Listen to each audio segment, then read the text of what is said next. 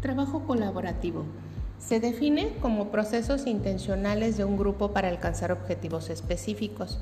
Se caracteriza por la interdependencia positiva, responsabilidad individual, habilidades de colaboración, interacciones promotoras, procesos de grupos, heterogeneidad, objetivos comunes y las habilidades. El trabajo colaborativo, los integrantes de un grupo aporta ideas, enriquecen y participan fomentando la creatividad para la solución de problemas o realización de alguna actividad sin una regla rígida y permite la multiplicación de los objetivos.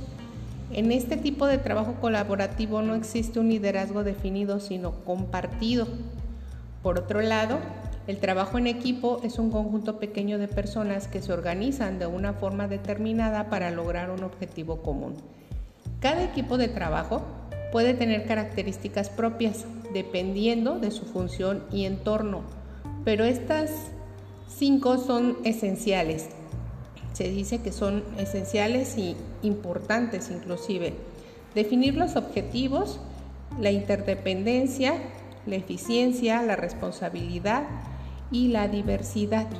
En el trabajo en equipo las reglas están dadas en su totalidad y el equipo debe trabajar para cumplirlas. Sin embargo, la creatividad para desarrollarlas se limita exclusivamente al cumplimiento de objetivos ya establecidos.